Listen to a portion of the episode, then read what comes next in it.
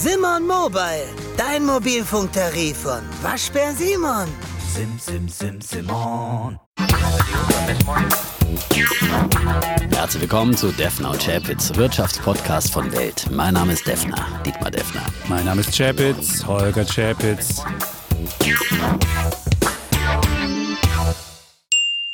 Diese Sendung wird Ihnen präsentiert von Liquid, Ihr digitaler Vermögensverwalter. Einsame Spitze urteilt das Wirtschaftsmagazin Kapital und kürt Liquid zum besten Vermögensverwalter in Deutschland. Modernste Technologie und marktführende Konditionen kombiniert mit der Erfahrung von HQ Trust, den Anlageexperten der Familie Harald Quandt. Erfahren Sie mehr auf liquid.de, liquid.de und ermitteln Sie in wenigen Minuten Ihren persönlichen Anlagevorschlag.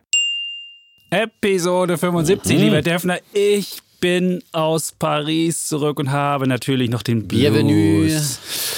Ach, Paris ist eine schöne Stadt und pulsierend Ja, plötzlich. und trotzdem ja elegant. Ich erinnere mich da vor zwei Wochen oder so, hast du noch über Paris geschimpft, dysfunktional. Ja, dysfunktional war vielleicht etwas hart, aber es ja. gab auch diesmal wieder Streiks. Also insofern, der, ich meinte den Verkehr. Manchmal ist dieser, dieser, dieser Nahverkehr etwas äh, dysfunktional, aber die Stadt an sich ist. Also, na, dann bin ich Elegant, ja beruhigt, dass wunderbar. der Aber- Bär versöhnt wurde, wenigstens mit Paris. Ja, Sehr schön. und ich werde auch Bulle und Bär heute aus meinen Ferien berichten. Wunderbar. Ja. Denn das sind die persönlichen Erlebnisse, die diesen Podcast Der ja auch ganz besonders ausmachen. Genau. Ja, weil alles andere. Und wir haben ja auch nicht so viel verpasst, muss ich sagen. Also die Damoklesschwerte, die du ja schon abgehängt saßt. Aber es tut Immerhin sich- haben wir einen Brexit-Deal. Es tut sich Ob sehr. jetzt wir haben einen wir Deal. nicht. Ja? Wir haben einen Deal. Ja, Habimus Deal. Ja? Ja, ja. Immerhin. Und Habimus äh, Mietendeckel. Haben wir Äh, auch, Haben ja. wir auch, ja. äh, also auch um dieses Thema werden wir heute nicht drum rumkommen. Ich muss es einfach nochmal ansprechen, auch wenn es manche nervt da draußen. Aber äh, es ist wegweisend, was hier in äh, Berlin, der Hauptstadt des Sozialismus, äh, mittlerweile 9,80 passiert. Euro. Das soll sozusagen die, neue Obergrenze Obergrenze sein. werden, die staatlich fixierte Klingt gut. Obergrenze. Siehst du, der, Ja. der, der Schwellenpreis, Für- 99 Cent. Genau, 9,80 und, Euro. und, und das für Wohnungen, äh, die äh, bis 2013 gebaut wurden. Alles darüber ist ja nochmal ausgenommen. Für den ersten Schritt, das kann man ja dann nächstes Jahr oder so in der bewährten staatlichen Einbeziehen. Willkür dann nachholen und zu sagen, was äh, juckt mich mein Versprechen von gestern, das brechen wir jetzt auch wieder. Und wir tun alles, damit keine Rechtssicherheit entsteht, damit das Vertrauen in den Staat gebrochen wird, äh, damit man sich nicht mehr auf Verträge verlassen kann und, und dergleichen. Also wer immer meint, das wäre jetzt nur meine persönliche Meinung, ich wollte heute mal die, die Stimme der FAZ zum Beispiel, die Stimme der Vernunft hier mit reinbringen. Äh, da hat Okay. die, die Heike Göbel geschrieben, was der rot-grüne, äh, rot-rot-grüne Senat da am Freitagabend ausgeheckt hat. Heute wird es ja dann im Senat dann beschlossen. Das ist der seit Jahrzehnten wohl drastischste Eingriff in die deutsche Eigentumsordnung und eine scharfe Attacke auf die Vertragsfreiheit. Beide sind elementare Bestandteile der sozialen Marktwirtschaft. Das Berliner Gesetz wird daher weit über die Stadt- und Landesgrenzen hinaus Beachtung finden. Ja, hast du recht. Ja. Muss man so sagen. Und Also- was, was das Frustrierende daran ist, dass gerade die privaten Vermieter, die werden sich jetzt zweimal überlegen, will ich mir noch irgendwie eine Immobilie kaufen Genau. und die dann vermieten oder sage ich mir, das ist mir zu kompli- kompliziert und zu komplex, die ganze Materie.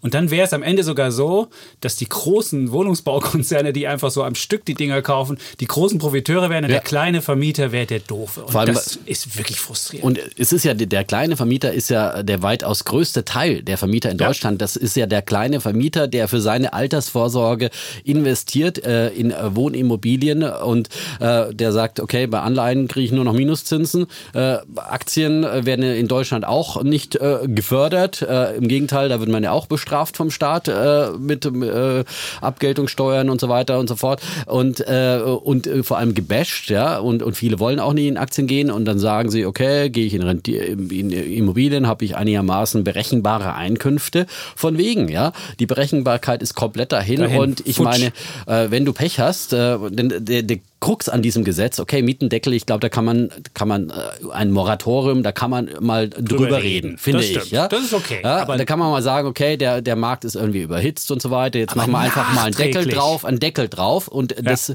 ja, äh, und äh, fünf Jahre wird alles eingefroren, gibt's keine Mieterhöhung, basta. Und dann schauen wir mal weiter.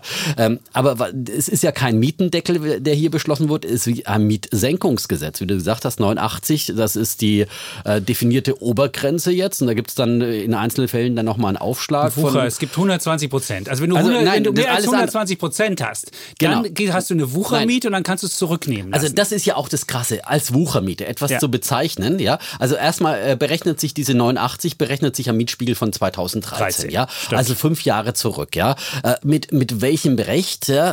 Äh, ich meine, warum wird hier der Markt komplett außer Kraft gesetzt? Warum geht man fünf Jahre zurück? Warum nicht gleich? Man will doch in die DDR zurück. Warum nicht gleich was aus dem Jahr 1985? 30 Jahre.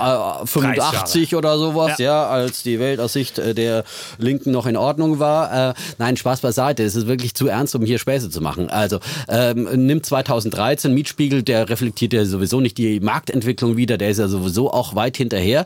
So, und das wird jetzt willkürlich als Obergrenze festgesetzt. Und dann äh, sagt man, und alles, was 20 Prozent darüber ist, was vertraglich vereinbart wurde, nach geltendem Recht, ja, das ist dann plötzlich Wucher. Ja, und das wird dann plötzlich verboten und der kleine äh, äh, Mieter und äh, der kleine Vermieter, der irgendwie äh, meinetwegen 2013 vielleicht gerade noch sich äh, ein, ein, eine Wohnung gekauft hat, äh, zu hohen Preisen damals, der seine Finanzierung auf äh, diese Mietannahmen aufgebaut hat, ange, äh, entsprechend. gibt's viele, die irgendwie 12, 13, ist 14, 15 ja, nehmt, ja? ja der, der ist jetzt aber vollkommen gearscht, weil möglicherweise bricht sein Finanzierungskonzept zusammen. Genau. Ja, möglicherweise sagt die Bank, Moment, äh, die Bewertung deiner Immobilie stimmt nicht mehr, weil der Wert ist natürlich jetzt auch gesunken durch weniger Mieteinnahmen. Und äh, wenn der jetzt umfinanzieren muss, äh, spätestens dann kommt die Bank und sagt, Moment mal, also du musst jetzt deutlich höheren Risikoaufschlag zahlen und so weiter und so fort. Und möglicherweise kann er nicht mal mehr seine Raten bedienen, äh, Tilgung und äh, Zins, äh, was er vorher konnte mit seiner Rechnung und äh, muss, muss zwangsverkaufen. All das ist möglich und es wird einfach vor allem, es wird einfach keine Mieter nutzen, weil keiner mehr auszieht aus seinen Wohnungen, aus seinen schönen günstigen Wohnungen von den Altmietern. Da sagt doch jeder, da bleibe ich unbedingt drin. Äh, Nee, das könnte jetzt, das wäre ja jetzt möglicherweise anders, weil wenn du jetzt neu, wenn du jetzt umziehst, darf der Vermieter ja nicht mehr erhöhen. Ja, ja. Und er muss sogar dann den Aber du Mietspiegel nehmen. Wenn du jetzt in der Genau, Wohnung wohnst, genau. beispielsweise, Ja. die, die ein bisschen teurer ist, dann könntest du umziehen und könntest sogar Aber eine du musst ja erstmal eine, eine finden. günstigere ja, finden. Das ist das Problem, Also ob du eine gibt angeboten denn- bekommst. Äh, Ich meine, das ist die Frage. Aber, ähm, aber das ist ja damit gestoppt. Also umziehen ist jetzt, ist jetzt Das- möglicherweise attraktiver. Ja, aber das ist ja theoretisch. Theoretisch. Theoretisch. Es geht doch keiner mehr aus seiner Wohnung raus und er wird keine neue finden, weil wer Das gibt denn es diese Wohnung auf, ja? Und wenn ein, meinetwegen ein äh,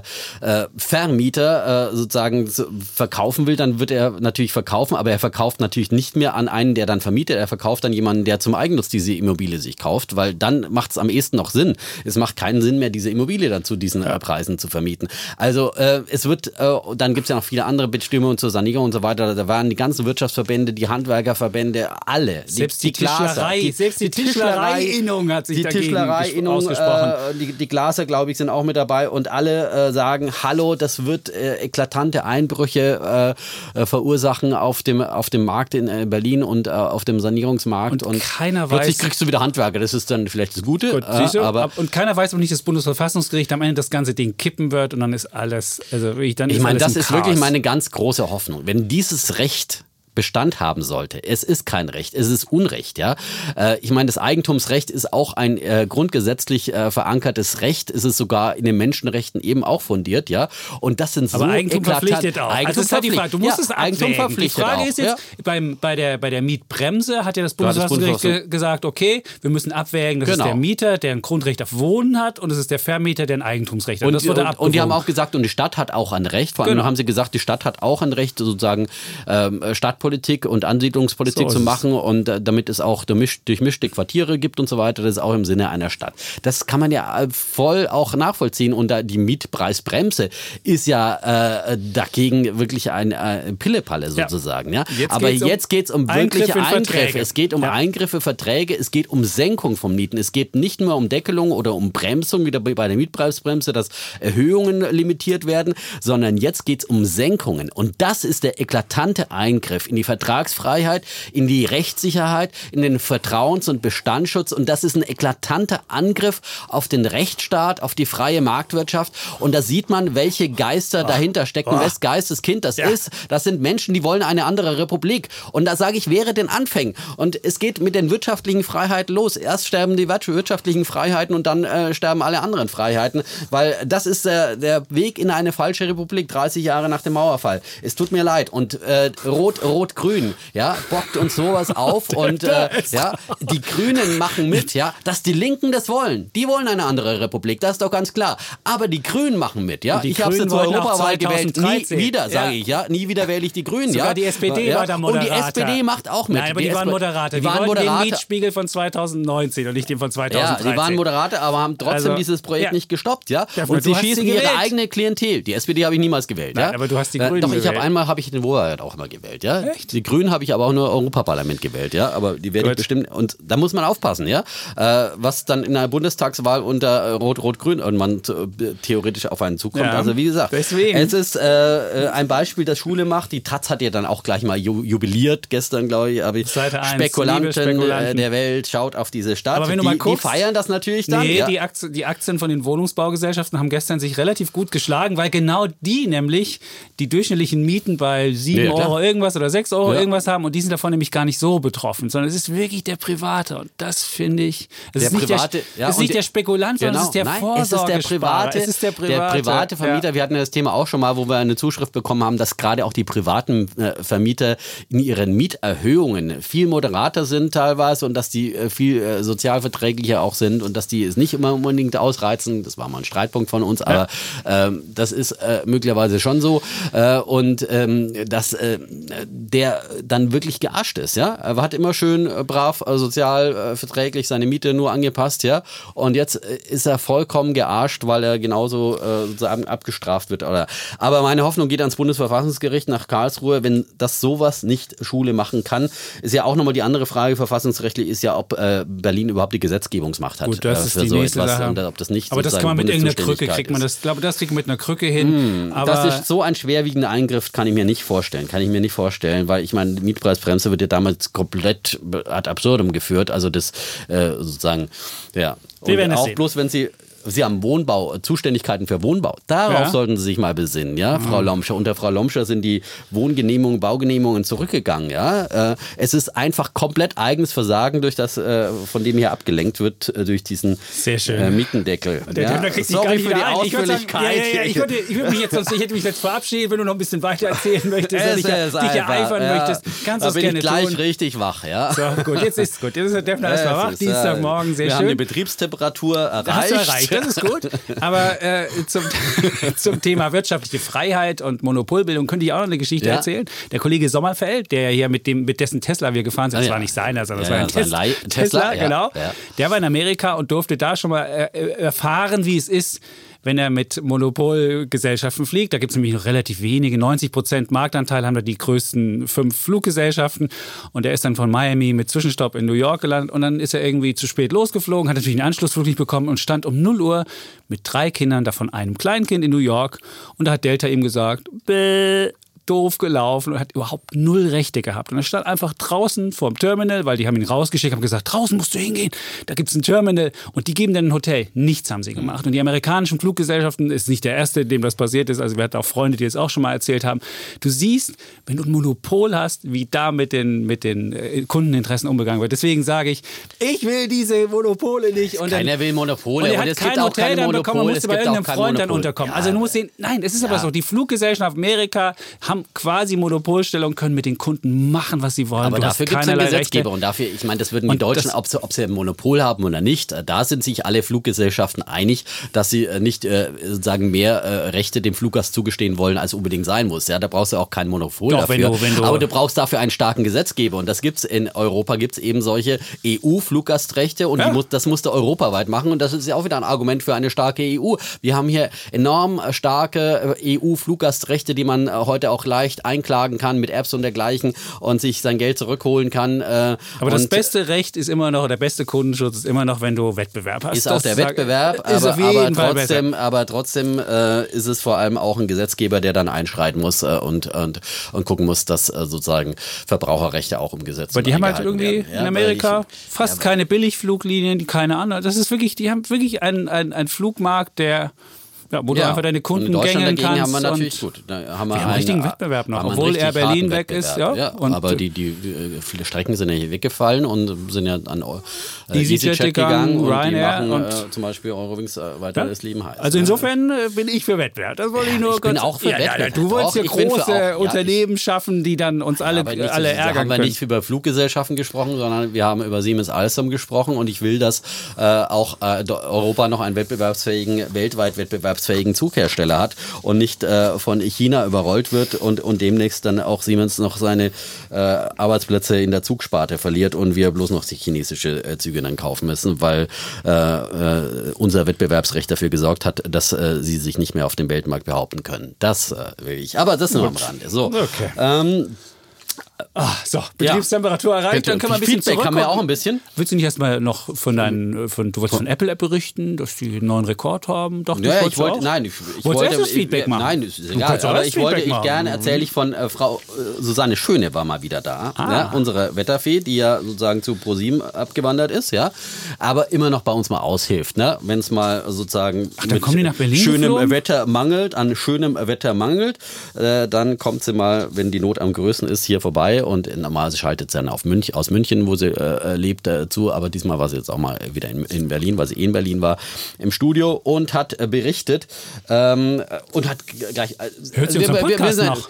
Sie hört noch ähm, und gut. vor allem äh, ist sie halt äh, noch kräftig investiert. Wir brauchen ja nochmal einen Zettel vom Boden.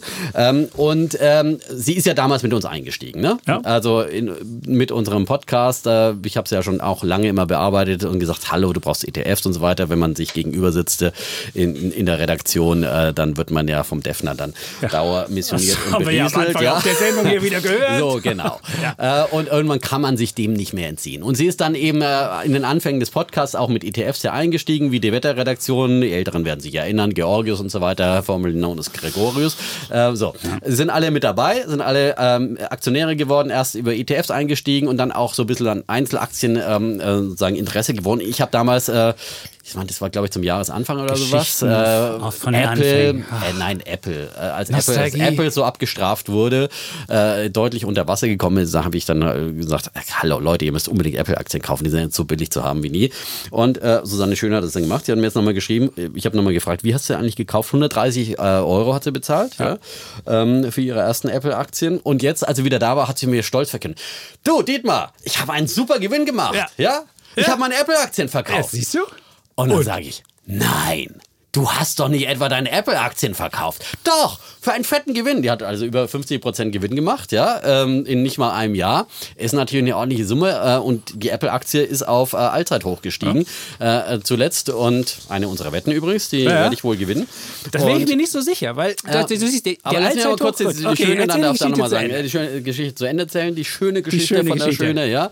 Und habe sie wirklich geschimpft, habe gesagt, also eine Apple-Aktie, das ist so eine Aktie, die sollte man eigentlich immer behalten, die sollte man nicht verkaufen, äh, es sei denn, es ändert sich wirklich komplett fundamental etwas, aber ich meine, Apple ist so eine äh, starke Marke, wir haben jetzt gerade wieder das Marken äh, äh, Research, ein Markenstudie bekommen, Apple die wertvollste, mit Abstand wertvollste Marke der Welt wird auf 234 Milliarden Dollar allein der Markenwert beziffert, Mercedes-Benz die stärkste deutsche Marke auf Platz 8 mit 50 Milliarden im Vergleich dazu. Also es spricht so viel für Apple und äh, wir hatten ja schon die Apple-Diskussion. Äh, Das iPhone 11 kommt ja offenbar äh, auch an. wahnsinnig gut an Wegen wegen, der dieser Kamera. drei Kameras. Ja, wegen der drei Kameras. Das objektive. Kamera. Du musst das- du musst das das, habe ich ja selbst schon Aber du siehst gemacht, halt bei Instagram, du siehst ja bei Instagram alle, die das jetzt schon wieder haben, ne? Die machen ja da echt super Fotos und das ist natürlich plötzlich wieder ein total begehrtes Objekt und äh, ich habe jetzt auch Apple Pay übrigens, ja? Endlich mit dem letzten Update äh, habe ich jetzt mit meiner Oh, Mastercard auch auch, Apple. schon. Ich zahle ja nur noch mit Apple Pay bei uns in der Kantine. Es geht so einfach beim Rewe Jetzt hat drüben. er's ja? auch kapiert. Jetzt hat's der Super, Defner auch. Defner. Ja? Ich bin immer ein Late Adopter. Ja, aber wenn, dann richtig. Mhm. Aber wenn dann richtig, ja. Und das sind auch die Apple-Kunden. Apple ist nicht, nie der Vorreiter, aber wenn, dann machen sie es richtig und das funktioniert. Also, aber- Apple, wie gesagt, und Gut, dann aber hat unsere Wette. Wir Susanne müssen- Schöne Ah, jetzt hat, ja noch mehr Susanne. Schöne Hören hat dann wieder gekauft. Herr Defner, jetzt erzählen bei Sie noch, wie ich- 211 und dann ist die Euro hat sie Schöne Dan Defner gekommen und hat gesagt, 216 Euro hat sie wieder gekauft. Sie ist Hat also wieder wieder dabei. Sie hat wieder gekauft. Gut, Ja, ich habe ihr ins Gewissen geredet. Jetzt darfst du Die Geschichte sagen. hat drei Minuten gedauert, aber gut, jetzt, sie hat Okay. verkauft, hat wieder gekauft. Das ist wunderbar. Ja, ja. Ich wollte nur sagen, wir haben, unsere Wette geht ja nicht darum, dass sie auf Allzeithoch ist. Mhm. Unsere Wette geht ja davon, dass sie ein Billionenunternehmen ist. Ist sie wieder, aber sie ist längst nicht, wenn du, das, wenn du den Unternehmenswert siehst, längst nicht auf Allzeithoch. Da war nämlich der Rekord bei 1,1 Billionen, jetzt ist sie bei 1,086 Billionen. Das liegt daran, dass die wie wild Aktien zurückkaufen. Die haben allein in den letzten zwölf Monaten, hat Apple insgesamt Aktien im Wert von Mhm. 71 Milliarden Dollar zurückgekauft. Die nehmen die Kohle und kaufen damit Aktien zurück. Das ist gut jetzt- so. Das ist ungefähr das Doppelte von Ford Motor. Also musst du mal überlegen, was sie da, was sie da zurückkaufen. Und das ist natürlich, dann hast du natürlich nicht in die Zukunft investiert, sondern hast einfach nur Aktien zurückgekauft. Und das nützt natürlich dem Unternehmenswert nicht viel. Und so Aber dem Aktionär nutzt es. Dem Aktionär nützt es. Aber das ist halt künstlich hochgepumpt, die, den der Laden. Und es kann natürlich sein, dass du möglicherweise deine Aktie am Jahresende bei den 240 behältst, wo sie jetzt steht. Aber der Wert unter einer Billion ist, weil sie die Aktie so Na, habe ich die. Wette halt verloren. Aber ich freue mich für all diejenigen, die Apple-Aktien haben, die davon profitieren. Und, äh, Aber diese Apple Aktienrückkäufe viel- ist so- nein, das so ist, absurd. Nein, das ist überhaupt nicht absurd. Das ist Äh, völlig Ab- absurd. Apple hat hunderte von Millionen äh, Cash äh, da rumliegen. Äh, in Zeiten von äh, Niedrig- und Minuszinsen ist es äh, überhaupt nicht absurd, dass man sagt, äh, ich investiere, ich kaufe meine eigenen Aktien zurück und gebe den Aktionären was zurück, die irgendwie auch die Durststrecken mitgegangen sind. Und lieber viel besser als irgendwie teure Übernahmen zu machen und sich da zu verzocken, wie viele andere Unternehmen das tun und irgendwas kaufen, bloß damit sie ihre Geld raushauen. Das macht Apple ganz, ganz wenig, sondern sie wachsen lieber organisch, sie bauen ihren eigenen ähm, Apple äh, TV äh, Streaming-Dienst auf und kaufen nicht für teures Geld Netflix. Hätten sie mal gemacht. Äh, äh, Werden, werden, würden sie jetzt besser dastehen, als anstatt das, das selbst ist jetzt nochmal die Frage. Hätten sie mal früher ja, gekauft, hätte, hätte, wäre sicherlich... hätte, hätte Fahrrad Die hätte ich mal früher. Ja. Zwei Billionen, nee, Milliarden Aktien gekauft. Zwei, seit 2012. Zwei Milliarden Aktien. Von 6,5 Milliarden auf 4,5 Milliarden Aktien. Du dir mal überlegen. So viele Aktien. Also da, kann, da, da hätte ich was Besseres mit dem Geld anzufangen. Aber gut, wenn Ja, du aber wenn sagst, sie das Netflix gekauft hätten, hättest du auch rumgejammert. Das äh, werde ich aber. Hätten sie es äh, 2012 das allererste. gekauft, hätte ich Hätte nicht gejammert, ja. Hätte, hätte, hätte Ja. Fahrradkette und hätte ich so vielleicht, keine Ahnung, 1964 gekauft, das es noch Gut. gar nicht gab oder sowas. Ja. Jetzt haben wir noch weiteren, weiteres Feedback. Ja. Leonie. Leonie. Leonie. Du erinnerst dich an Leonie. Leonie Ja. hat, äh, Ja. das, äh, Leonie war Das ja ist mit... unser Podcast-Kind. Genau, das ist Podcast-Kind. Und Nicole hatte ja Leonie bekommen, schon im Bauch hatte sie, wenn das Kind im Bauch war, hatte sie unseren Podcast gehört, hat dann einen Sparplan gemacht und erzählt, sie wäre glücklich mit Leonie und dem Sparplan und sie, der Sparplan wäre 5,6 Prozent im Plus. Ich bin mit beidem sehr zufrieden. Ich meine, mit dem Sparplan und dem Geburtstag des Kindes. Also siehst, äh, das ist doch auch eine schöne Ja. Zuschrift. Dann haben wir noch eine Frage von Florian aus Leipzig bekommen. Und ich, ich vermute, Stadt aus meiner hier. Heimatstadt, ich vermute, Leipzig. Leipzig. Nö. Und er hat gefragt, wann wir den nächsten Live-Podcast machen. Im nächsten Frühjahr. Podcast. Ja, sicher. Und ich glaube, er hat geschrieben Florian Scholz. Und in Leipzig gibt es einen Florian Scholz, der Den ist? Marketingdirektor bei RB Leipzig. Und falls es so sein sollte, Florian, falls du Marketingdirektor bei RB Leipzig, müssen wir jetzt echt mal ein ernstes Wort reden. Dann wollen wir das Stadion haben. Die letzten, nein, die letzten Spiele. Wir, die Familie Chavez sitzt ja immer am Wochenende vor der Glotze und guckt sich diese Spiele an. Und die zweiten Halbzeiten der letzten Spiele waren wirklich nicht doll. Meinst du, da kann der Marketingchef ist, was das, dafür? da ist das Meinst gesamte, du, da kann da der Marketingchef was dafür? Da ist die gesamte, das gesamte Wochenende versemmelt, wenn du diese, wenn du das siehst. Und der Fritz schrie, ich bin jetzt Fan von der Amateurmannschaft äh, beim letzten Spiel. Also das muss besser werden. Fritz. Ja. Ich finde, der Fritz mit seinem Potenzial als CEO, der sollte Ja. dringend Bayern-Fan werden. Ja? Da läuft es momentan auch nicht so rund. Ja?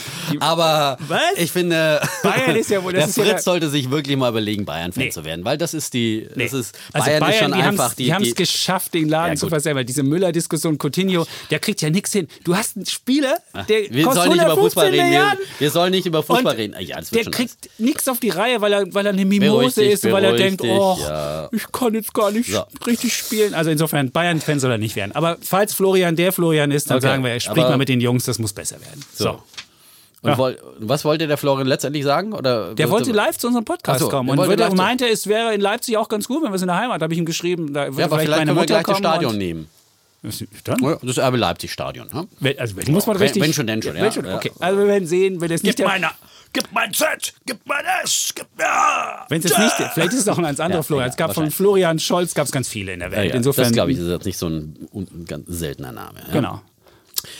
Gut, soviel zu Leipzig. Leipzig. Äh, ich habe auch noch eine Frage bekommen. Du hast alle Fragen bekommen. Ja. Moin, ich höre seit äh, sechs Monaten jeden eurer Podcast-Folgen und habe mal eine Frage zu eurer letzten Wo ja Gastfolge mit Daniel Eckert. Oh, Er schreibt, äh, äh, bei Instagram hat mir äh, derjenige geschrieben.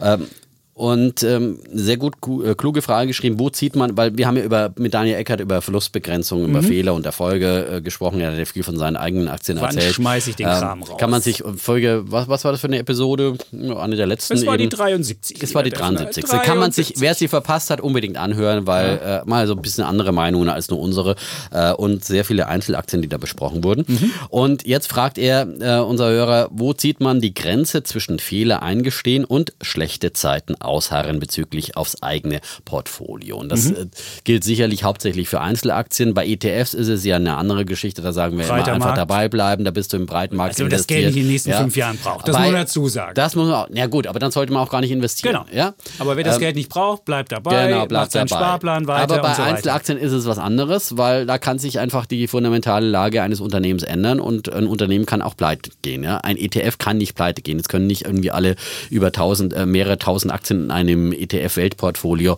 auf einen Schlag pleite gehen. Das passiert nicht. Vorher steigen die aus dem Index ab und werden dann auch im ETF erneuert. Ja? Aber bei Einzelaktien muss man schon immer wieder mal drauf schauen. Da kann Dummes passieren, man will ja keinen Totalverlust erleiden. Ja? Genau. Und die Frage ist, wo zieht man die Grenze? Was glaubst du? Ich würde die Grenze immer dann ziehen, man hat ja eine Idee, wenn man eine Aktie kauft. Mhm. Was ist meine Idee? Das wird der führende Autohersteller in der E-Mobilität, das passiert hier, das Tesla, passiert da, was auch immer. Tesla, Also das ist ja die Tesla. Idee, die man hat. Also man hat ja immer eine Idee, wenn man kauft. Und wenn diese Idee nachhaltig erschüttert wird, also wenn man neue Erkenntnisse bekommt, dass möglicherweise E-Mobilität nicht funktioniert, sondern dass die Leute alle mit einem anderen Motor fahren oder wenn zum Brennstoffzelle, ja. dann würde man sagen, okay, meine Grundannahme funktioniert so nicht mehr, ich verkaufe. Aber wenn jetzt mal ein schlechtes Quartal kommt, wie beispielsweise bei Fresenius, die hatten ja mal ein schlechtes Quartal, aber die Grundgeschichte stimmt, da wird man ja nicht aussteigen. Dann kann die Aktie auch mal 30 Prozent fallen, das tut sie. Und dann kann man trotzdem dabei bleiben, wenn die Grundidee weiter stimmt. Und das ist eigentlich so die, das Make or Break. Ja, finde ich So. auch.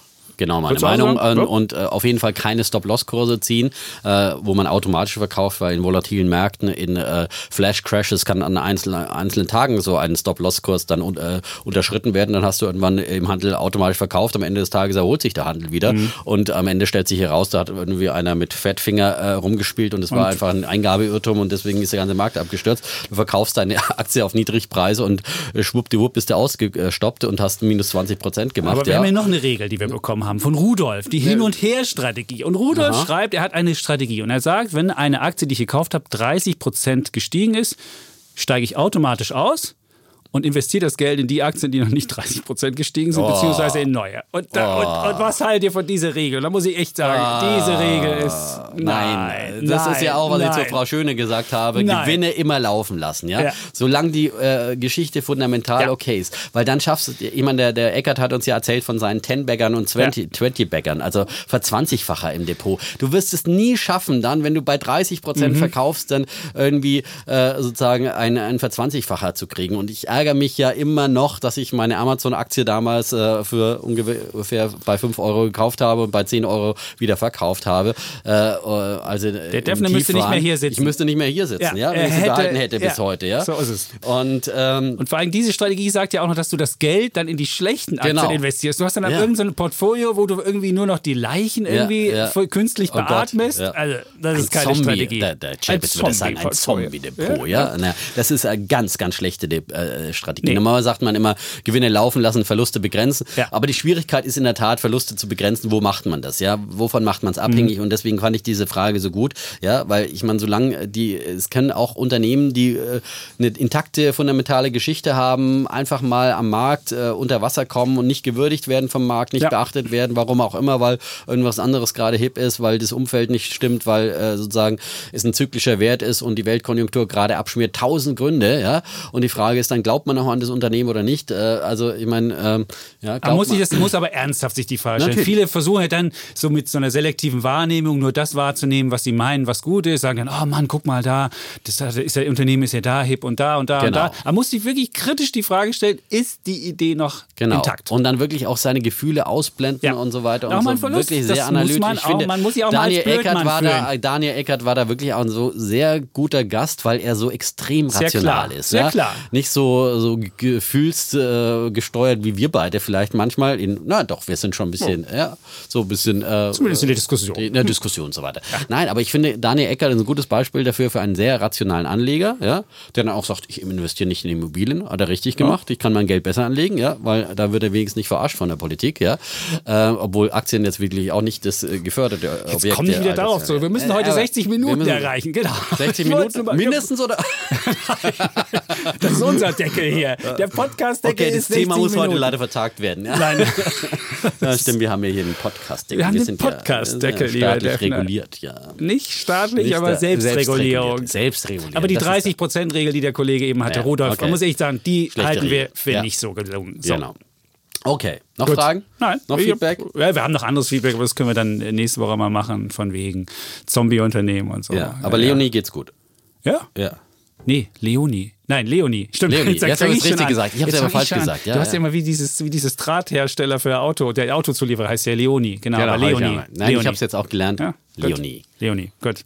Ja. Kommen wir zu deinem Bullenbären. wir haben auch, auch Bullen und Bären ja, der Woche ja. und wir haben auch noch ein Thema, das wir diskutieren Deswegen wollen. Jetzt, jetzt nach schnell. diesem jetzt. kleinen Präludium von einer halben Stunde gehen wir ich jetzt. schon, das Thema wird heute wieder die Coda. Nur so ein kleines Anhängsel zum Schluss. Was? Die Coda? Die Coda. Coda. Kennst du nicht Coda? Im Musikstück ist die Coda so ein kleines Anhängsel zum Schluss. Die Cola. Coda.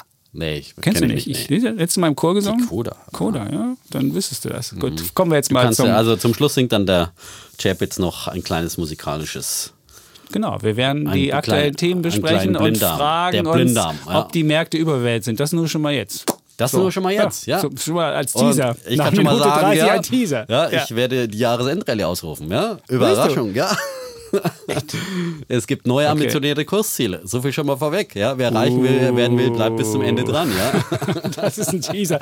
Der, der macht die Jahr, ruft die Jahresende. Das ist wirklich ein Teaser. Aber vorher vergehe ich nur einen ein, ein Bären der Woche. Ja, ja, machst du das? Ja, mach ich. Du fängst mit Bären an? Ja. Normalerweise klar. hast du immer Bullen. Aber gut, fang ich mit Bären an. Bullen nein, nein, nein, nein, ich bin da flexibel. Ja? Okay, fange ich mit einem Bullen an. Ja. ja. Ähm, mein Bulle geht an, an jemanden, den ich auch persönlich kenne. Ähm, mhm. der jetzt im Handelsblatt ein Interview gegeben hat, äh, das überschrieben ist mit mehr Kapitalismus wagen, ist die Überschrift. Und das hat mir natürlich sofort zugesprochen. Ach, er hat das Interview ist, mitgebracht, das Handelsblatt. Ich habe das hier. Interview mitgebracht und viel angemarkert, ja. Und man sieht ihn äh, auf so einem Stuhl und sitzen. Und dieses Bild ist schon eigentlich aussagekräftig genug. Da könnte ich ja, schon was ja, dagegen ja, sagen. Jetzt, jetzt, wie so ein gönnerhaftes, so Arme breit. Ich guck dich mal an, wie du auf dem Stuhl sitzt. Ja, nicht so. So, jetzt lass mich halt einfach mal meinem Bär vorstellen. So, Dein Bulle ist, ist Georg, das. Mein, mein Bullen, ja, genau. Äh, Georg Hofler, äh, als bekannt als Juror in der Höhle der Löwen, äh, die auch jetzt wieder läuft. Und ähm, er sagt eben zu diesem Thema mehr Kapitalismus wagen.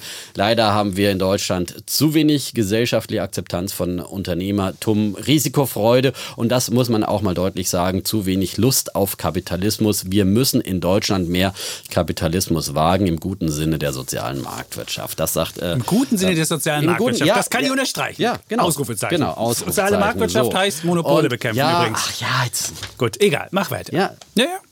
Beruhig dich. Ja? Soziale Marktwirtschaft. Ähm, und ich meine, ähm, Georg Hofler ist äh, nun keiner, der mit einem goldenen Löffel aufgewachsen ist und irgendwie ein großes ererbtes Vermögen hat und äh, deswegen hier die Vorzüge des Kapitalismus preist, sondern er ist halt einer, der aus wirklich ganz kleinen Verhältnissen kommt. Sohn eines Holzfällers. Der Vater starb, äh, als er vier Jahre alt war. Die Mutter musste als Näherin die Familie dann durchboxen und er hat sich selber eben dann durchgeboxt und hat sich äh, ganz nach oben geboxt. Kommt aus Südtirol und er äh, war äh, von Leo Leo Kirch, dem äh, großen Medienzahn, war er äh, zunächst äh, Büroleiter und dann hat er damals von Leo Kirch die Chance bekommen, einen eigenen Fernsehsender aufzubauen und das war dann äh, Pro7. Er hat Pro7 also von der Pike auf aufgebaut und äh, Kollegen erinnern sich noch, wie er sozusagen selbst am Nachrichtentisch Hand angelegt hat und da zusammengezimmert hat. Und als Pro7 äh, Tochter hat er damals dann eben auch den Nachrichtensender N24 aufgebaut. Ja, ich viel war ja Nostalgie damals auch. Heute. Ja, viel, viel Nostalgie. Nostalgie. Muss mal erzählt heute. werden an dieser Stelle. Ich war ja auch von Anfang mit dabei. Börsenmoderator Ja. der ersten Stunde. Im Jahr 2000 sind wir auf Sendung gegangen. Und ich erinnere mich gut, als Georg Kofler dann auch sozusagen äh, einige Tage vor Sendestart dann noch äh, sozusagen äh, mit dabei war bei den, bei den heißen Proben. Das war ja alles ganz, ganz aufregend, so einen neuen Sender an den Start zu bringen. Und dann kam morgens um sechs haben wir angefangen. Georg Kofler kam rein, stand in der Regie. So, da bin ich. Ja, hat in seinem Südtiroler Akzent gesagt. Und er ist halt wirklich einer, der früher Morgen dann schon unheimliche Power ausstrahlt, unheimliche Charisma. Ich habe ihn dann ähm, auf der Toilette getroffen. Beim Pinkeln stand er plötzlich neben mir und sagte, Sie machen das super. Sie machen also Ritterschlag. ne? Und Wie, das ist Pinkeln oder das nein, Moderieren? Das Moderieren. Ach so, gut, Das gut. Moderieren. Das ne? ist ja und hat halt gleich gesagt, okay, zack, ähm, und äh, motiviert sozusagen bei äh, jeder kleinsten äh, Auch auf Gelegenheit, Toilette. auch auf schön. der Toilette Ja, ja, zum wunderbar. Beispiel. Ja?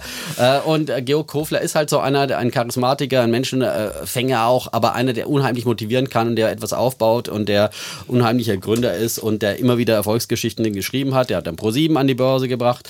Ähm, er ist, äh, hat dann übrigens, als er sozusagen N24 in den Start gebracht hat, das war sowieso schon äh, klar, dass er gehen wird bei Pro7 damals, ist er ausgestiegen und hat quasi das Baby N24 noch gezeugt und ist dann so auf äh, Ach, das ewige Zeug. weitergegeben an Osrona war damals der Nachfolger. Okay, so viel alte Geschichte. dann Teleshopping Er gemacht. hat dann Teleshopping gemacht, erfolgreich gemacht, auch wieder verkauft und er hat dann äh, vor allem Premiere erfolgreich äh, äh, restrukturiert, muss man sagen, und an die Börse gebracht, ja. Und damit hat er persönlich war nicht sehr guten. erfolgreich. Es war erfolgreich. Er Nein. hat einen guten Deal damit gemacht, ja. Er hat einen Deal gemacht. Wer hat einen Deal gemacht? Er hat- einen Scheißdeal gemacht. Naja, aber Noch, das hat sich halt dann nein, einfach verändert. Aber egal. Es hat sich Äh, So, verändert. aber das, das, es geht um Georg Hofler ähm, als Mensch, nicht um jede seiner Unternehmungen, aber es geht um ihn, der immer wieder wirklich auch äh, gute äh, sozusagen ähm, Entwicklungen gemacht hat und natürlich ein guter Marketingmann ist, ein guter Verkäufer. Jetzt hat er ein neues Unternehmen, äh, das er an den Start bringt, äh, die Social Chain AG, äh, so eine Geschichte aus, äh, ja gut, Influencern und äh, die, die Und Teleshopping. und es ist wieder Im Prinzip, Teleshopping. ja, es ist Teleshopping 2.0.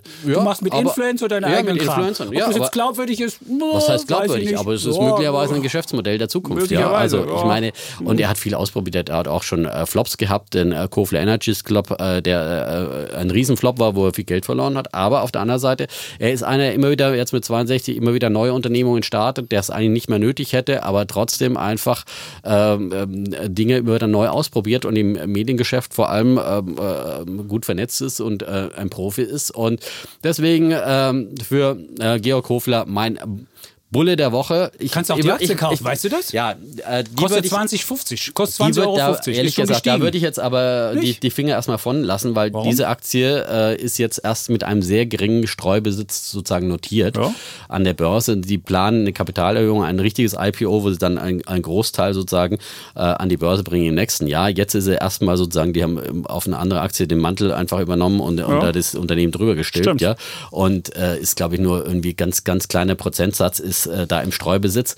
Und da ist die Aktie mal eben von 10 auf 20 Euro hochgeschossen. Also da würde ich e- ehrlich gesagt die Finger von lassen jetzt erstmal. Really? Äh, ja. Ja, ja, ich will ja auch nicht die Aktie empfehlen, sondern ganz klar, also davon, die ist viel zu handelseng und die wird natürlich beeinflusst von solchen Interviews und so weiter. Äh, deswegen kann das eine gute Geschichte werden, aber jetzt nicht zu dem jetzigen Zeitpunkt da einsteigen, die ist äh, viel zu, zu gehypt im Augenblick und, und viel zu hochgeschossen. Also da würde ich Mhm. die Finger von lassen. Ne? Muss man schon auch sehen. Es ist nicht immer, das halt, ich würde jetzt Georg Hofler nicht alles blind abkaufen, aber Echt er ist ein nicht? guter Typ, er ist einfach einer, der einen Ist ein guten Marketing-Typ. Instinkt hat. Man muss aber sagen, ist ein Marketing-Typ. Und Marketing ist ja Er wohl eines der 7 wichtigsten. am 7.7.97 an die Börse gebracht. Warum auch nicht am 8.7.? Nein, es musste am 7. Nö, ja, kann man sein. Ist ja klar, zu N24 ist 72 zu übrigens am 72. 24. Januar 2000 gestartet. Echt? 24. Januar, ja. Auch. Ja. Wunderbar. Ja, ist doch wunderbar, kann man sich gut merken. Ja. Zu 7,77 Euro. Ein Tag, nachdem meine Mutter Geburtstag hat, im Übrigen. Das Und- hat bestimmt einen Zusammenhang gehabt. Und ja. übrigens, äh, wenn, wenn man jetzt mal seine, seine, seine Börsengänge mal anguckt, ich habe mir mal anguckt, Pro7 war schon, äh, der erste Kurs ist immer weit über dem Ausgabepreis und dann- dann bricht die Aktie meistens danach relativ schnell ein. Besonders schlimm war es bei Premiere, die dann irgendwann Sky Deutschland waren. Und da mussten sie sogar ihre Abozahlen um eine Million revidieren. Da hat sich die Aktie mal eben halbiert. Also mal eben so, er ist mit 100 Millionen plus da rausgegangen, aber die Aktionäre haben im schlimmsten Falle 93 Prozent verloren. Und da muss ich sagen, das ist für mich jetzt nicht das Vorbild. Ich meine, das ist ein cooler Marketing-Typ, keine Frage, der kann gut verkaufen. Ein, ich habe ihn persönlich nie getroffen, insofern kann ich solche Pinkelgeschichten nicht erzählen. Aber wenn ich mir angucke, was am Ende rausgekommen ist von seinen Geschichten, weder Pro7 war es der wahnsinnige Renner, der ging mal 2000 mal nach oben, weil dann alle Medienaktien nach oben gingen, EMTV und wie es alles hieß. Aber so richtig Gewinne hast du mit den Dingern, die er dann gemacht hat, nie. Er hat es immer selbst gewonnen, aber die breite Masse nicht. Und das ist für mich nicht die Marktwirtschaft, von der ich träume. So, Gut. Hast du auch mal. Es ist natürlich wie oft bei Börsengängen, dass der Börsengang äh, manchmal sehr spät kommt. Das hat man bei anderen Unternehmungen auch, ja. Aber er ist jetzt nicht einer, der jetzt, äh, der hat dieses Unternehmen komplett aufgebaut, ja. Und er hat Premiere auch komplett aus der Krise geholt damals, ja. Dann hat er Mal aufgehübscht. ein- Auf, ich würde sagen, aufhübschen. gedacht. Naja, aber die haben schon auch wirklich äh, sehr viel dann plötzlich richtig gemacht, ja. Ich meine, äh, ich kann mich nicht ganz genau an diese Premiere-Politik damals erinnern, aber der hat da auch, auch, auch sehr viel angepackt und so weiter und so fort. Okay. Äh, das Hat er auch- war mir jetzt, habe ich gekauft? jetzt nicht mehr Ja, in ich hab Erinnerung gehabt, das mit den Abonnentenzahlen. Gut, dass du da Ja. nochmal nachgeguckt hast, ja. Wenn das natürlich äh, fast schon Trickserei war, das ist das Nein, natürlich Trickserei eine wird es Sau. jetzt nicht, aber, das du klang jetzt halt, so bei dir. das war dass halt so ein bisschen, das war halt so ein bisschen schön gemacht und ja gut, aber das ist, das muss man immer wissen, dass wir zum, äh, zum Börsengang oder zum Verkauf, wann auch immer, ob du, ach, nein, es ist doch ganz normal. Jetzt tun wir mal nicht so. Ich, wenn ein Unternehmen verkauft wird, dann wird es natürlich aufgehübscht, ja. Also äh, eine Braut wird hübsch gemacht zur Hochzeit, ja, und äh, nicht, Aber nicht eben- so, nicht dass du dann in der. Hochzeitsnacht dann feststellst, huch, was habe ich denn da bekommen? Also, Ja, da muss halt der Bräutigam vorher mal hinschauen, ja. Okay, gut. Und nicht die Meistens- Katze im Sack kaufen. Aber als, So. als normaler Aktionär kannst du ja nicht, kannst du ja Okay. nicht so die die Braut 38 genau Minuten. angucken. Gut, dann ja. kommen wir zu meinem Bär. Und Es ist Bull und relativ. Bär ich nicht. Also Es es ging eigentlich um die relativ. Person Georg Hofler äh, und ich finde, wir brauchen mehr solche Vorta- Vorbilder und dass der auch nicht äh, alles immer Mehr äh, Marketing, 100% weniger richtig Substanz. macht. Gut, Nein, ich wir brauchen verstanden. auch Marketing. Wir brauchen aber Leute. Er hat nicht nur Marketing gemacht. Er hat äh, Pro7 von der Pike an aufgebaut äh, von der Geschäftsidee und es war lange Jahre ein extrem erfolgreicher Sender, auch bevor er schon an die Börse gegangen ist, ja.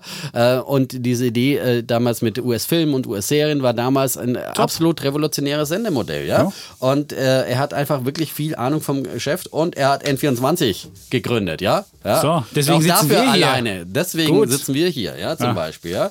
Äh, Okay, also ja. dann, dann kriegt er auch von mir jetzt den. Er wollte äh, damals den eigentlich erst NTV kaufen, die ja damals der einzige Nachrichtensender Die waren aber zu teuer. Nee, die wollten nicht verkaufen, weil CNN war Miteigentümer. Dann hat er mal die Geschichte mal erzählt bei einer unserer Gründungspartys und gesagt, ja, und dann haben wir da hier CNN und Turner gefragt und so. Und dann haben die gesagt, ja, usually we are uh, not a seller, we are just a buyer. Und dann hat er gesagt, gut, dann machen wir es eben selbst. Da brauchen wir nicht kaufen. Ja, so. Schön. Jetzt kommen wir so zu ist meinem. N24 zu meinem entstanden. Eine. Nach wie vor. Phantomschwer. Ja, ja, ich weiß. Ein Erfolgsgeschichte, auch wenn wir jetzt Welt heißen. Und auch wenn er jetzt nur noch äh, ein Prozent so viel Börse macht wie zum Start. Gut, das muss man auch dazu sagen. Ich weiß, als es damals gestartet war, war ja eine halbe Stunde Börse in der Stunde fast. ja, Ja? Da schaltet ihr um die halbe Welt. Börse hier, Börse da, Ja, New York, damals London. war natürlich, klar, und damals war natürlich das Jahr 2000 und alle waren verrückt nach Börse. Deswegen sind natürlich äh, Medien auch immer manchmal Kontraindikatoren, weil sie natürlich das äh, auch liefern, was das Publikum möchte. Ja? Ja. Na, ich würde gerne mehr Börsensendungen machen, ja. Also deswegen, ähm, man kann doch auch, schreibt mal gerne an unsere Zuschauerredaktion, ihr wollt mehr Börse am Abend, mehr Defner, mehr Börse am Mittag, Börse am Nachmittag. Also Börse, erstmal vor allem 24 Börse am Stunden. Abend immer schön gucken, ne? Ähm, 18.15 Uhr, 12.45 Uhr Börse am Mittag, äh, das steigt Mhm. Auch auf jeden wunderbar. Fall die Börsensendung. Herr Chapitz, ne? Aber ihr werdet überrascht sein, dass der eingeladen, Defner da äh, weit weniger unterhaltsam ist wie hier. Ja? Nee, gut, da bin ich halt seriös, ja. Also je, jeder, der. Na, hier sind wir jetzt halt so, das ist mehr Personality. Ja. Okay, gut, das In ist auch das Sendungen Podcastwesen, das lebt ja von Nachricht. Authentizität. Ja, genau. In, in der Sendung steht die Nachricht und, äh, Und nur die Nachricht. Äh, im Und nur die äh, Nachricht. Vordergrund. Genau. So, Gut. jetzt. Gut, dann kommen wir zu meinem Bär der Woche. Und mein Bär der Woche ist, mein Bär der Woche ist Berlin. Berlin. Berlin ist ja auch Bär, Berlin. Bär, Oh, nein, ist ja auch Bär. Berlin. Als ich aus Paris Berliner wiederkam. Bär. Paris ist ja die, Ach, jetzt die, plötzlich. die, Na, die, wie, vor zwei Wochen war das noch alles ganz anders. Nein, also, nehmen wir das jetzt auch mal nicht die so Stadt, ernst, doch die Stadt Berlin war, die. Stadt fand ich gut, aber ich so, fand halt, die, ja. die, die war halt überfüllt. Es waren nicht mehr so viele Chinesen jetzt da. Äh, Mhm. in, in, zwei Wochen später. Die waren wahrscheinlich woanders. Die hatten ja damals goldene Woche, als wir in Paris so. waren und also zum Weltwirtschafts-, äh, nee, zum Welt Economic Summit, so war es. Ja. Und jetzt war es nicht mehr so voll. Welt European Summit übrigens. Danke, ja, danke. Also Paris war so eine Bühne, Inszenierung Mhm. und selbst bei grauem Himmel, den es da sehr häufig gab, schmeichelt diese Stadt Ah. einem. Und äh, das ist einfach wirklich, und dann kommst du nach Berlin zurück und dann kommt dir auf einmal Berlin unelegant, piefig. Einfach kleinteilig vor. Ich meine, Rom ist ja auch schön und alt, aber das ist eher ein Museum und Paris ist schön und lebt. Und das ist das Tolle an Paris. Und deswegen äh, kommst du wieder, denkst dir so, äh, in Berlin. Und was man auch feststellen muss, in, in Berlin tragen alle Leute Handykordel und du denkst dir, Handykordel, was für. Wieso? Was ist jetzt an Handycall verkehrt? Das ist doch, das ist doch Das völlig ist doch voll hip. Das ist doch super aber nur, praktisch. aber nur in Berlin. Und in Paris siehst du niemand mit ja, weil es in, Handykordel. in Berlin entstanden ist. Nee, ja. das siehst du in Paris nicht, weil die, weil die denken, Handykordel, das ist nicht stylisch genug. Also du siehst halt schon Handykordel und du siehst, Du siehst, Unsere Berlin ist einfach. Berlin ist einfach, Ja. Berlin ist einfach. Und dann gab es eine neue Statistik Wegen auch und die zeigt im Startup-Ranking, dass Berlin im ersten Halbjahr von Paris überholt worden ist. Jetzt nur noch Platz 3. London Ja. ist Platz 1. Wer hat's vorhergesagt? Dann kommt Paris mit, mit 2,2 Milliarden Euro ähm, im, im ersten Halbjahr und dann Berlin nur noch mit 2 Milliarden und London uneinholbar 5,7 Milliarden. Darf ich Siehst kurz du? ein, ein, Du darfst gern, ja. Woran liegt's? Natürlich an Macron. Diese Diskussion hatten wir auch schon mal ausführlich geführt. Frankreich, Deutschland im Vergleich, ja. Weil Macron unter anderem halt aktive Start-up-Förderungspolitik. Das liegt nicht daran, dass der Eiffelturm so schön ist oder, oder Doch, Berlin das so hässlich ist. Nein, Stadt. überhaupt Na klar. nicht, sondern Ja, ich wenn meine, A ist, ist äh, Berlin nur knapp dahinter mit 2 Milliarden, glaube ich, Ja. zu 2,2 Milliarden. zwei, ja. So, und, äh, und es liegt vor allem an dieser absoluten Macron-Förderung für Startups, ja, äh, dass er Startups zur Chefsache gemacht hat. Äh, das ist der Hauptgrund dafür, ja. Aber London hat das nicht. Und London Ja, hat London ist schon 5,7. Vorne, gut. weil Ja, aber trotz London- Brexit, da siehst du ja schon, Trotz äh, Brexit, weil London englischsprachig ist, weil es Finanzmetropole ist. Ja, und weil es halt auch eine coole Stadt ist. Und du siehst halt, Berlin äh, ist halt in der Hipness, fällt halt zurück. Und äh, Es wurde von anderen überholt, weil die eine aktive es fällt nicht zurück. Ja. Doch, es Nicht ist, ist, nicht ist zurückgefallen auf Platz 3. Die waren Platz 2. Also Berlin ist einfach Da äh, ja zurückgefallen. das- Dann gibt es die komische Mietenpolitik, Okay. von der wir ja, auch schon gut, gesprochen ja, also haben. da hast du den Punkt. Und, ja. ähm, und du siehst halt, Berlin ist nicht mehr so hip und deswegen mein Bär der Woche ist für Berlin. Und äh, ich finde, Ey, ja. Paris ist. Nehmen wir jetzt ist einfach mal nicht zu ernst. Wie gesagt, der Chapitz so ernst. ja, also vor zwei Wochen hast du über wie gesagt, ein Rohrspatz, wie ein Rohrspatz hast du über. Ich habe gesagt, äh, über Paris geschimpft, ja. Aber als wir jetzt da Äh, waren, war auch wieder wieder, bei der SNCF. Ja, plötzlich ist wieder Paris. Oh, oh, oh, so ein schmeichelndes Herbstlicht. Ja. Oder einmal Ja, ein gutes ist ja so. Instagram-Foto gemacht und dann, oh, ach, Nicht diese eins, schmeichelnde nicht Licht. nur eins, ich habe ja. mehr als Ich meine, was gemacht, am Wochenende in Berlin, eins. was für ein tolles Wetter hier war. Ich war im Mauerpark und ich, Berlin ist hab eine wunderbare Oh, Stadt. Dieses Mauerpark die ist ja so nervig. So, das ist so nervig. Da- der das Mauerpark ist, so nervig und du hast immer die gleichen Bilder. Also wenn jemand mehr guckt bei Instagram, Ja, guckt das euch ist die halt Mauerparkbilder ja. Du siehst diese Bilder und dann sieht immer der Defner mit ganz vielen Touristen, die da stehen und irgendwelchen? Leuten Das zujubeln, Ja, die ja. irgendwie Karaoke singen. Auch das piefig, kleingeistig. Berlin ist so. Zieh doch weg, zieh nach Paris und dann ist alles gut. Ja, Ach, ja, also ich Dann muss sagen, dann das immer das ist. Doppelte Äh, bezahlen und hast auch keinen. ach, ja, das Ah, ist ja, gut. Da kommen wir zu wir deinem. noch was? Doch, du hast noch Ah, Bär der Bär Woche. der Woche wir auch noch, Würde ich ja. sagen, ja. Ja, ja. Schnell mal, bevor Ja, wir jetzt irgendwie hier oh den, den Deckel Ja. erreichen. So, ich mag's ganz schnell. Ja? Ganz schnell? Auch schon mal, war auch schon mal ein Thema bei uns, äh, heiß diskutiert. Libra, die äh, neue Kryptowährung von Facebook. Und äh, das war ja ein ambitioniertes Projekt mit ganz, ganz vielen hochrangigen Partnern. Und jetzt laufen Facebook äh, die Partner davon. Auch weil klar wird, dass äh, Facebook äh, das Libra eben von allen äh, äh, weltweit, von den Währungshütern, von den Regulatoren irgendwie angezählt wird, unter die Lupe genommen wird. Und, äh, und es gab viele hochrangige äh, Mitglieder in diesem Libera-Konsortium und die steigen einer nach dem anderen aus. eBay und der Online-Bezahldienst Stripe sind zuletzt ausgestiegen, vorher schon. Und das war das Entscheidende eigentlich, was ganz schwer wiegt. Die Kreditkartenriesen Mastercard und Visa sind ausgestiegen und PayPal ist auch schon ausgestiegen. Also das zeigt einfach, äh, das wird einsam um, um Facebook und sein Libra und deswegen dafür mal ein Bär der Woche in aller Kürze. Zack. Geht Oh, auch schnell. Das ging schnell. Alles gesagt. Aber Aber Da muss ich noch was dagegen sagen. Ja, Libra, ist, Libra ist die einzige, klar, die Regierungen haben gesagt, Leute, wir, wir dulden kein privates Geld. Die Idee war einfach so gut, dass die, Die Idee, war ist so schwach. so genial. Man kann sich da noch mal, Die wir Idee brauchen jetzt nicht alle die, Idee ist so die genial. Debatte nochmal wiederholen. Die Idee ist wirklich genial. Ach, die und dann hat, nicht genial. Natürlich ist die Idee genial. Du hast, du Ich hast in verweise einem, auf du hast in- Folge Episode Du hast in einem, du hast in einem, in einem, in einer Währung den gesamten Devisenkorb. Und dir ist es egal, ob jemand einen Währungskrieg gegeneinander führt, weil du alle Devisen da hast und nicht in einer dich festlegst, weder in Dollar noch in Euro. Du hast halt alle. Und das ist das Geniale an dieser Idee. Und dann kamen die Regulatoren und haben gesagt, Freunde, überlegt euch mal Folgendes. Ihr verdient mit unserem alten Geldsystem so wunderbar, liebe Mastercards und liebe Visa. Visa ist der zehntgrößte Konzern der Welt, macht Riesengewinne mit, mit Gebühren, die so gestrig sind. Man fragt sich, ob, warum wir eine Digitalisierung haben und trotzdem jemand dazwischen sitzt und 3% Gebühren nehmen kann. Das fragt man sich wirklich. Und da haben die Regulatoren gesagt, wisst ihr, Freunde von Visa und Mastercard, Belasst es doch lieber so, geht da mal lieber woanders hin. Und dann haben die gesagt, oh, ihr habt recht, wir verdienen eigentlich so viel besser, Libra soll vielleicht möglicherweise die Gebühren uns wegnehmen, steigen wir lieber mal aus und so weiter. Das Ja, ist der wahre Grund. Das hat aber nichts damit zu tun, dass die, da mitmacht, ja, dass, die Idee, dass, die, dass die Idee schlecht ist, ist aber die nicht Idee der Fall. ist, ach die ja, das Libra-Idee ist die genial und die ist wirklich gut. Die ist schlecht und äh, so und wie gesagt alles weitere in unserer Sonderausgabe zu äh, Sonderausgabe? Libra. Nein, wir hatten Wir einmal ein Thema diskutiert, gemacht. ja, ja. Und ich fand da haben Libra schon damals gut. Und, ich fand es damals ist schon schlecht und dabei bleibe ich. Ja, es ist einfach ein ein, ein Twitter ist ja auch keine echte Kryptowährung, es wird einfach nur so getan, als sei man eine Kryptowährung und stattdessen tauscht man einfach nur in andere Währungen und macht sich die Geldstabilität von äh, und die Arbeit von Notenbanken zunutze. Ja? Was da hat Chapitz ja immer Anzweifeln. Man braucht ja keine Notenbank. nicht. Natürlich machen sie es, weil Überhaupt sie eine stabile, eine stabile Coin Nein. anbieten wollen und die kriegst du eben nur, wenn du eben um- umtauschst in reale Währungen. Du ja? hast eine und stabile nicht so eine, Coin nur, wo, steht die, wo steht der Bitcoin gerade? Bei 8000 8.300. Dollar. Ja, ja. Ja. Wo war unsere Wette? Der war zeitweise über, weit über 10.000. War auch Er hat schon wieder 11.000. äh, ja, 11.000, schon wieder 30 Prozent verloren. Ja, das ist deine, äh, das deine Geldwertstabilität, von der du träumst, ohne Zentralbanken und so Aber lieber ist halt- du hättest halt- Okay, lass uns nicht wieder die Diskussion anfangen. Wir, wir haben ja noch eine ganz wichtige Das stimmt. Diskussion, ja, die ich Oh. jetzt mal eröffnen möchte. Ja. Aber wenn du beispielsweise das Pfund dir anguckst, dass mal eben 10% fällt, dann wieder weil 5% Brexit. steigt. Weil- ja, weil du einen verrückten Johnson und einen verrückten ja, aber wenn du Brexit eine Libra hast. hast, hast du das Problem nicht. Wenn du in Großbritannien sitzt und hast dein Geld in, in Pfund, dann sagst du, Libra ist viel geiler, weil du hast du dieses Problem nicht. Dann ist dir egal, ob der Johnson morgen das macht und der Bershoff, der, der dann Unterhaustyp du ja das in- macht. Es ist dir Ja, völlig kannst du ja egal. auch in und Dollar das tauschen. ist das Genial. Ach, du machst als Privater nicht in Dollar, ist doch viel zu, da hast du doch So. viel zu hohe Gebühren. Das ist das Geile an Libra. Und daran siehst du, an dem, an dem Brexit alleine siehst du, wie geil Libra ist. So, ich komme zu meinem Bullen der Woche. Ähm, Nee. Ach, du hast auch noch einen Bullen. ja, ja, ja dann ich. aber flott. Ja, mein Bulle der Woche ist. Äh, mein Bulle der Woche ist die Kinderfreundlichkeit in Frankreich. Da haben wir nämlich feststellen können, in vielen Museen oder fast in nahezu allen Museen, in denen wir waren, konnten Kinder kostenlos rein. Auch auf den Triumphbogen konnten sie umsonst mit hochgehen und so weiter. Wenn du in Restaurants gegangen bist, hast du Kindermenüs bekommen, die auch lecker waren und günstig waren. Also du siehst einfach, Kinder haben dann ganz anderen Stellenwert und werden da viel selbstverständlicher in die Gesellschaft mit aufgenommen.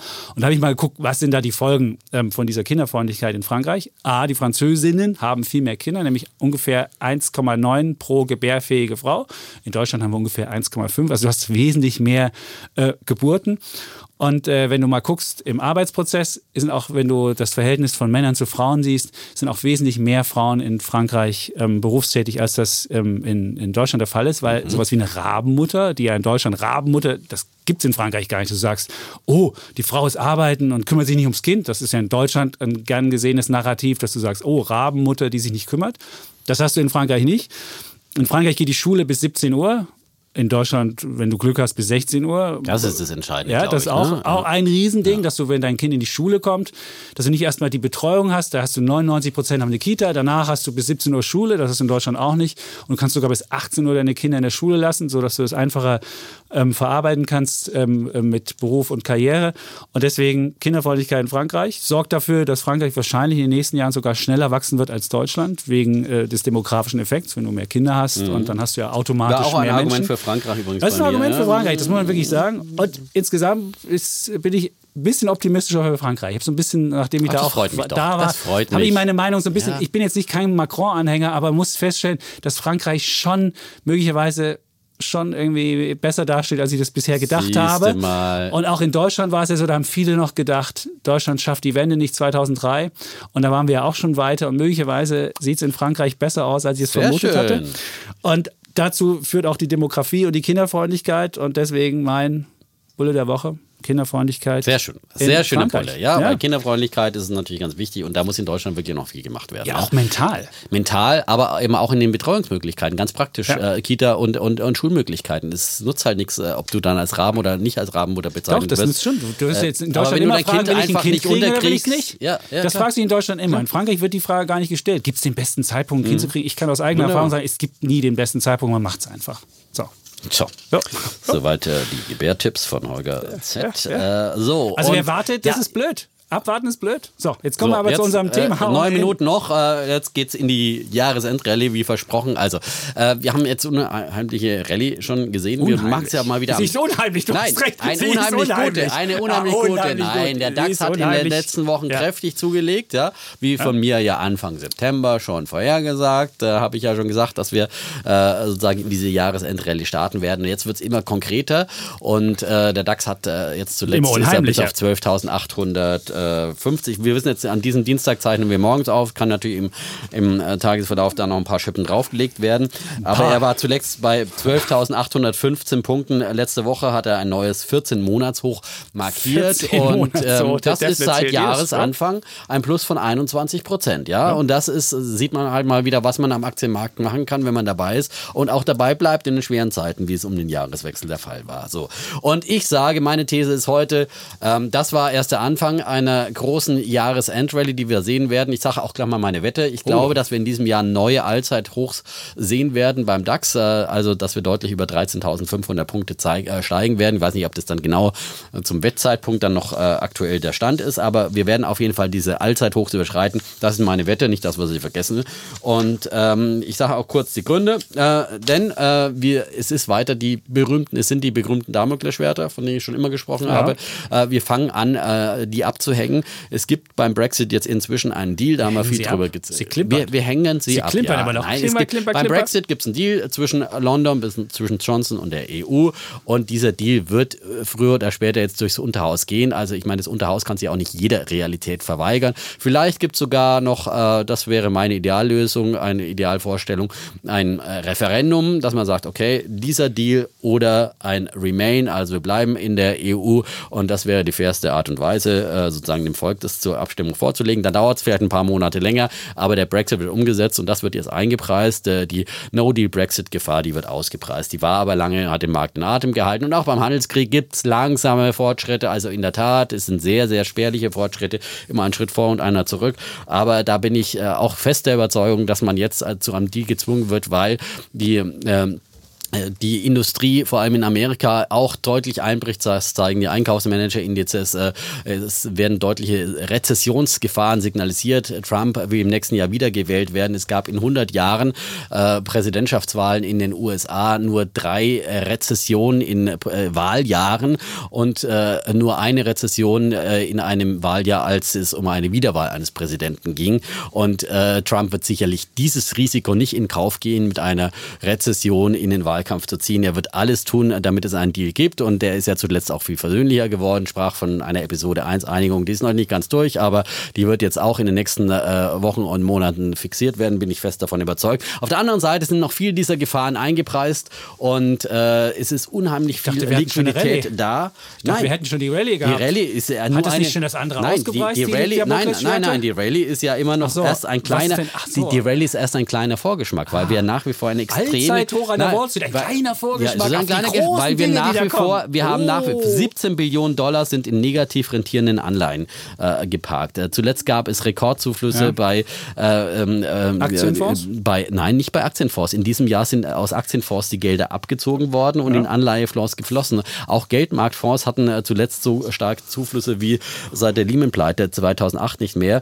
und danach äh, startete die größte Rallye aller Zeiten. Es ist unheimlich viel äh, Geld geparkt in vermeintlich sicheren Anlagen und dieses Geld wird dann, wenn die Rallye erstmal zündet, ein Brandbeschleuniger werden für diese Rallye. Und nein, ich meine, ich sage so, die, die Skeptizismus äh, äh, ist, ist nach wie vor, die Skepsis ist so groß und auf der anderen Seite sind der beste äh, mögliche, für die Rallye. es ist die beste äh, Chance die ever und es wird eine Gut. sagenhafte Rallye werden. So, Gut. ich muss mir ja kurz halten. Ja. Dann äh, äh, wahrscheinlich der Brexit, da hast du wahrscheinlich recht, das, das Risiko dürfte weg sein. Und wahrscheinlich auch die, die China-Geschichte, glaube ich auch, sie Mitte November geht dann der Trump hin und sagt, oh, wir haben uns geeinigt beim APEC-Gipfel. Du musst ja befragen mhm, als genau. Trump, willst du als China-Becher in den Wahlkampf gehen oder willst du als Präsident, der den größten Deal aller Zeiten gemacht hat? Nur darf man nicht vergessen, zum einen ist es jetzt schon meines Erachtens eingepreist und äh, da kann, selbst wenn die sich jetzt einigen, wird das nicht helfen. Dann haben wir noch aber das einjährige Moratorium was die europäischen Handelssachen anbetrifft, das läuft genau Mitte November aus. Da kann es also passieren, dass wir Mitte November irgendwelche Autozölle kriegen. Also äh,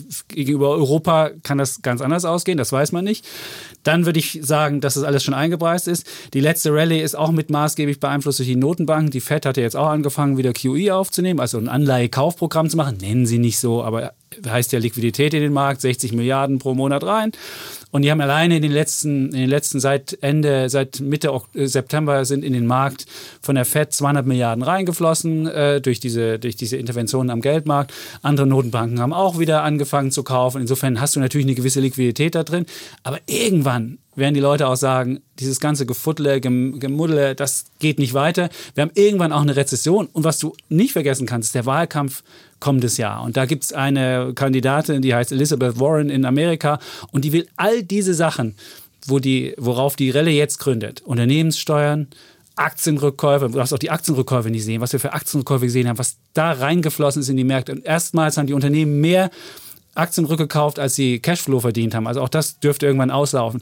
Aber wenn jetzt die Warren wirklich wenn das Schule machen sollte und die wirklich äh, an die, wirklich nicht an die Macht kommen, wenn zumindest die, die Wahrscheinlichkeit, dass sie gewinnen könnte, hoch ist, dann werden die Märkte sagen, oh, das ist ja all das, worauf die Hölle gegründet hat, ist dann vorbei. Und dieses Risiko hast du auch noch nicht genannt. Dann hast du das, das Rezessionsrisiko. und jeder Rezession gehen die Gewinne runter. Die Gewinnerwartungen für Deutschland sind noch viel zu hoch, auch für, für weltweit ist viel zu hoch. Und deswegen denke ich, der DAX kann vielleicht bis 13.000 noch laufen, aber dann ist auch Schluss, dann ist keine Power mehr. Und dann kann selbst der Draghi nochmal an diesem Donnerstag hingehen und sagen, ach, es war so schön und wir werden so weitermachen, meine Nachfolgerin wird auch ganz viel pumpen. Aber irgendwann werden die Leute denken, diese Macht der Notenbanken, das ist vorbei. Und äh, die Anleihe, die Aktienrückkäufe sind auch vorbei und dann ist Schluss. Deswegen denke ich, never ever Allzeithoch in diesem Jahr beim DAX. Gut, die Argumente würde ich sagen sind ausgetauscht. Äh, waren sehr kurz. Ihr waren so sehr viele, kurz diesmal. Ja, und noch, wir hätten noch Bewertungen nehmen können. Ja, ganz, die Bewertungen genau, sind ja, überdurchschnittlich hoch. Ja, also, und die Konjunktur wird meiner Meinung nach anspringen, sobald die Damoklesschwerter weg sind. Also von daher du? werden auch die Konjunkturrisiken fallen. Viele das Punkte, deutsche Exportmodell wird nicht einfach wieder anspringen, nur weil der Trump mit China sich mal einigt. Nein. Natürlich. Never. Natürlich. Never. Weil Dieses wir vor Modell allem von vorbei. der chinesischen Wirtschaft, die ja gerade auch äh, extrem stark im Wachstum zurückgegangen ist. Äh, du meinst, die kaufen dann mehr Sojabohnen in Amerika und kaufen mehr Maschinen in Deutschland? Natürlich, weil, weil dann wieder Investitionssicherheit Der herrscht. Modell ja? ist ein anderes. Der Brexit, mm. so viel Investitionsstau wie auf der Insel ist, ja, äh, dann wird wieder, ist, äh, herrscht Planungssicherheit, Investitionssicherheit. Die haben doch die Lager gerade gefüllt, damit sie halt nicht die irgendwie mit, ja, mit irgendwie, die müssen erstmal wieder, wieder Lager leeren. Mit Medikamenten und, und, ja. und, und, Salat, aber nicht mit Maschinen. Das hat doch keiner irgendwie ah. Dings äh, aus Unsicherheit, wie es weitergeht. Äh, so, äh, da ist viel Nachholbedarf das da. Ähm, und ähm, hat auch Scholz übrigens gesagt, in Washington, der Finanzminister hat gesagt, wenn diese zwei sozusagen Risiken erstmal weg sind, dann, dann erwartet ihr sehr deutliche Impulse. Deswegen hat er auch für 2020 schon die Prognose runtergenommen. Ja, ich bin und, mir aber unter Vorbehalt haben sie die zurückgenommen, weil ja. sie gesagt haben, okay, wir können aber diese äh, Wachstumszahlen äh, von einem Prozent, die jetzt prognostiziert werden, auch wieder deutlich übertreffen. So, wir bleiben unter einer Stunde. Das stimmt. Der ne? Mietendeckel, nein, der, der Podcastdeckel der, ist. Genau. Den der, halten wir der, der ein. funktioniert noch. Der ja? funktioniert wir, noch. wir glauben an die Selbstregulierung, ja? ja? Und Ihr könnt uns trotzdem schreiben oder genau. Sie können uns schreiben an wirtschaftspodcast.welt.de und können noch Fragen stellen und vielleicht jeder noch mal seine beste Handelsstrategie, die wir da besprechen können. Und Immer nächste wieder. Woche machen wir es kürzer. Und nächste Woche auch keine halbe Stunde wieder zu Mieten in Berlin. Nein. Vielleicht nur fünf Minuten. Nur, nur Aber der Defner braucht es, um warm zu werden. Ja, genau. Ja. Ja, man kann ja auch vorspulen, wenn es einem nicht passt. Ja? Okay, Gut. dann sagen wir jetzt Tschüss. Und ciao. Bleiben Bulle. Und Bär. Defner. Und Chapitz. Diese Sendung wurde Ihnen präsentiert von Liquid. Ihr digitaler Vermögensverwalter. Einsame Spitze urteilt das Wirtschaftsmagazin Kapital und kürt Liquid zum besten Vermögensverwalter in Deutschland. Modernste Technologie und marktführende Konditionen kombiniert mit der Erfahrung von HQ Trust, den Anlageexperten der Familie Harald Quandt. Erfahren Sie mehr auf liquid.de, liqid.de und ermitteln Sie in wenigen Minuten Ihren persönlichen Anlagevorschlag.